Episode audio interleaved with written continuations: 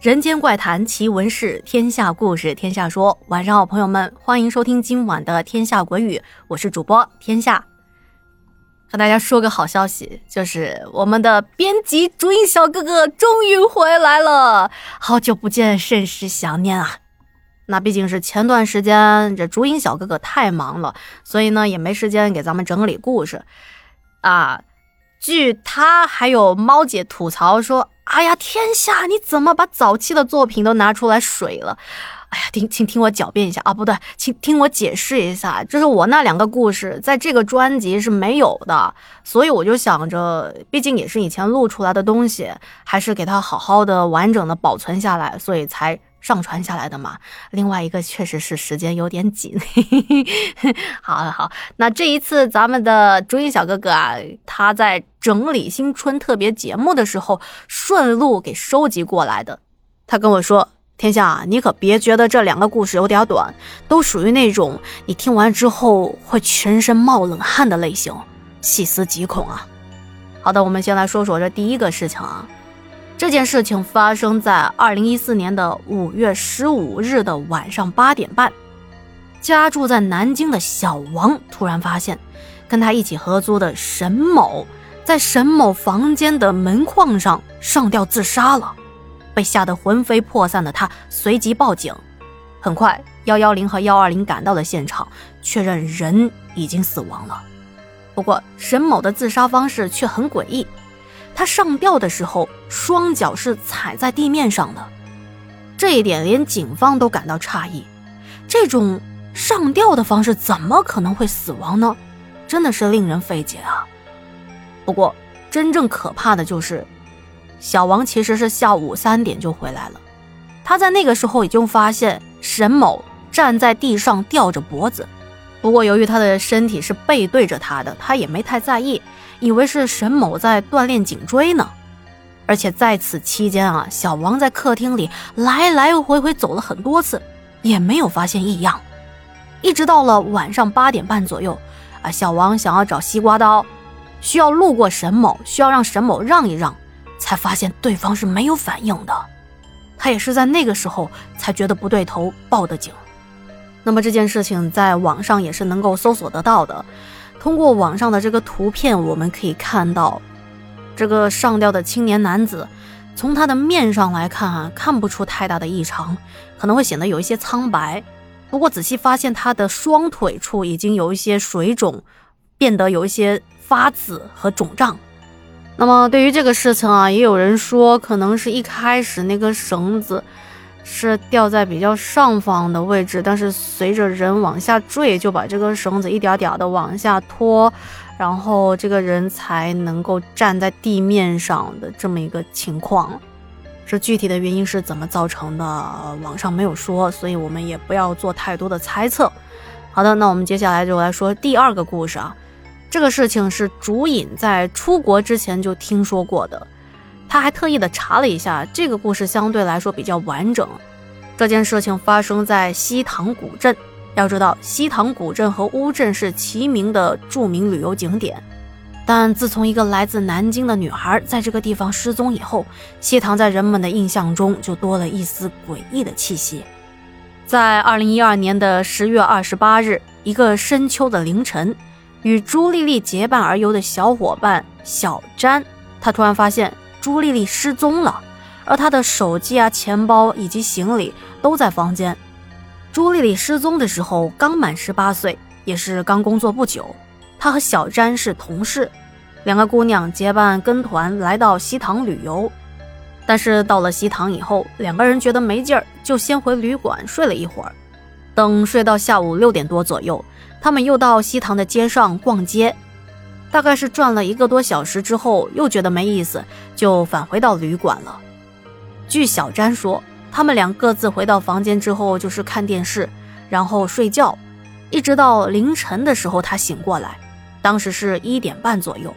他上厕所的时候发现朱丽丽不在房间，还有他的房间就是房间门是虚掩着，门没有锁。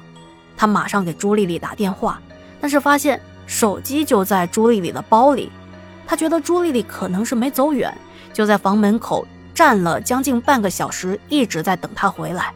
可是，一直到凌晨的两点四十九分，朱丽丽仍旧没有回来。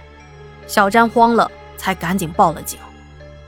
警方在接到小詹的报警之后，先是通知了朱丽丽的家人，然后展开了地毯式的搜查。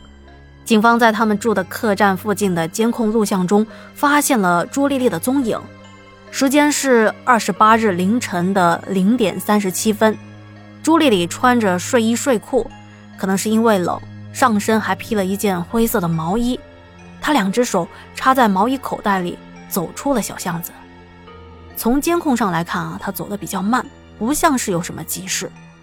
不过，经过多天的搜索和调查，警方并没有发现朱丽丽的踪迹。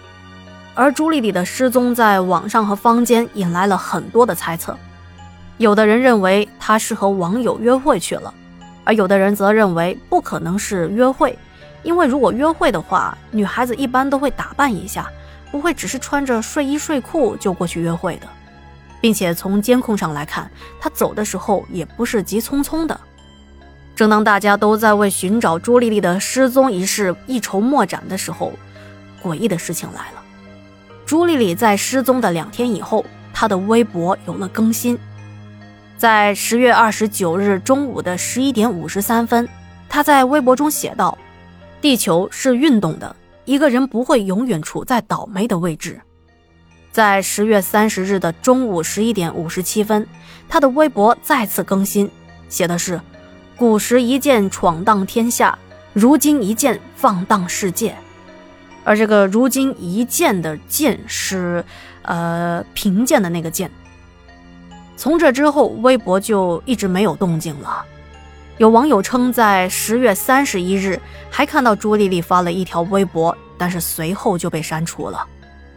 在朱丽丽失踪的八天之后，人们在距离他所居住的旅馆的一公里的荷塘中发现了他的尸体。尸体被打捞上来的时候，已经高度腐烂了。据旅馆的老板娘回忆，当天深夜曾经听到有人开门，她还起床出来看了一下，确实有一名年轻的女子靠在河边的铁柱上。老板娘就问她要不要进房间，可是那个女孩并没有回答她，而是往东面走，径直走向景区。如果朱丽丽向东走，那么就必须会经过一个酒吧，那里的监控摄像头就会有记录。在民警调取监控录像回放的时候，可以看到一个独自行走的女孩穿着睡衣，时间为零点三十七分。在四分钟之后，女孩又折返走了回来。那么，这个女孩去了哪？又是怎么死在荷塘中的呢？据她同行的这个小詹透露，朱丽丽平时很开朗，但是那一天却有些闷闷不乐，可能她在此之前和上海的男朋友有关。因为两个人在前段时间分了手，丽丽就一直比较失落，但是很快就恢复了。来到西塘以后，她还一直与这名叫做楠楠的前男友保持着联系，并且一直互发短信。而这个说法却遭到失踪女孩双亲的质疑。按照朋友和父母的说法，小姑娘性格开朗，很善解人意，讨人喜欢，不像是那种容易想不开的人。最后，警方给出的推测就是。朱丽丽是溺水而亡的，因为当天的西塘雾很大，朱丽丽很有可能是因为失足落水而死的。不过，关于朱丽丽的死还有很多的疑点，让人有一些捉摸不透。啊，这又是一个关于外出旅游出事的事情啊！出门在外，特别是夜晚，就不要去到一些偏僻或者是啊可见度不高的地方，确实是一定要谨慎行事，安全第一。啊，这说起来好像咱们之前也没有讲过这种类似比较诡异的，但是又是真实发生的这种事情啊，讲的都是故事比较多。以后如果大家有兴趣的话，我们还会多找一些相关的资料给大家讲一讲，就是发生在世界各地一些比较奇怪的事情。好的，那今天的节目就到这里啦，再次感谢我们的朱茵小哥哥的整理和编辑啊，同时也感谢您的收听和陪伴，我们下期见，晚安。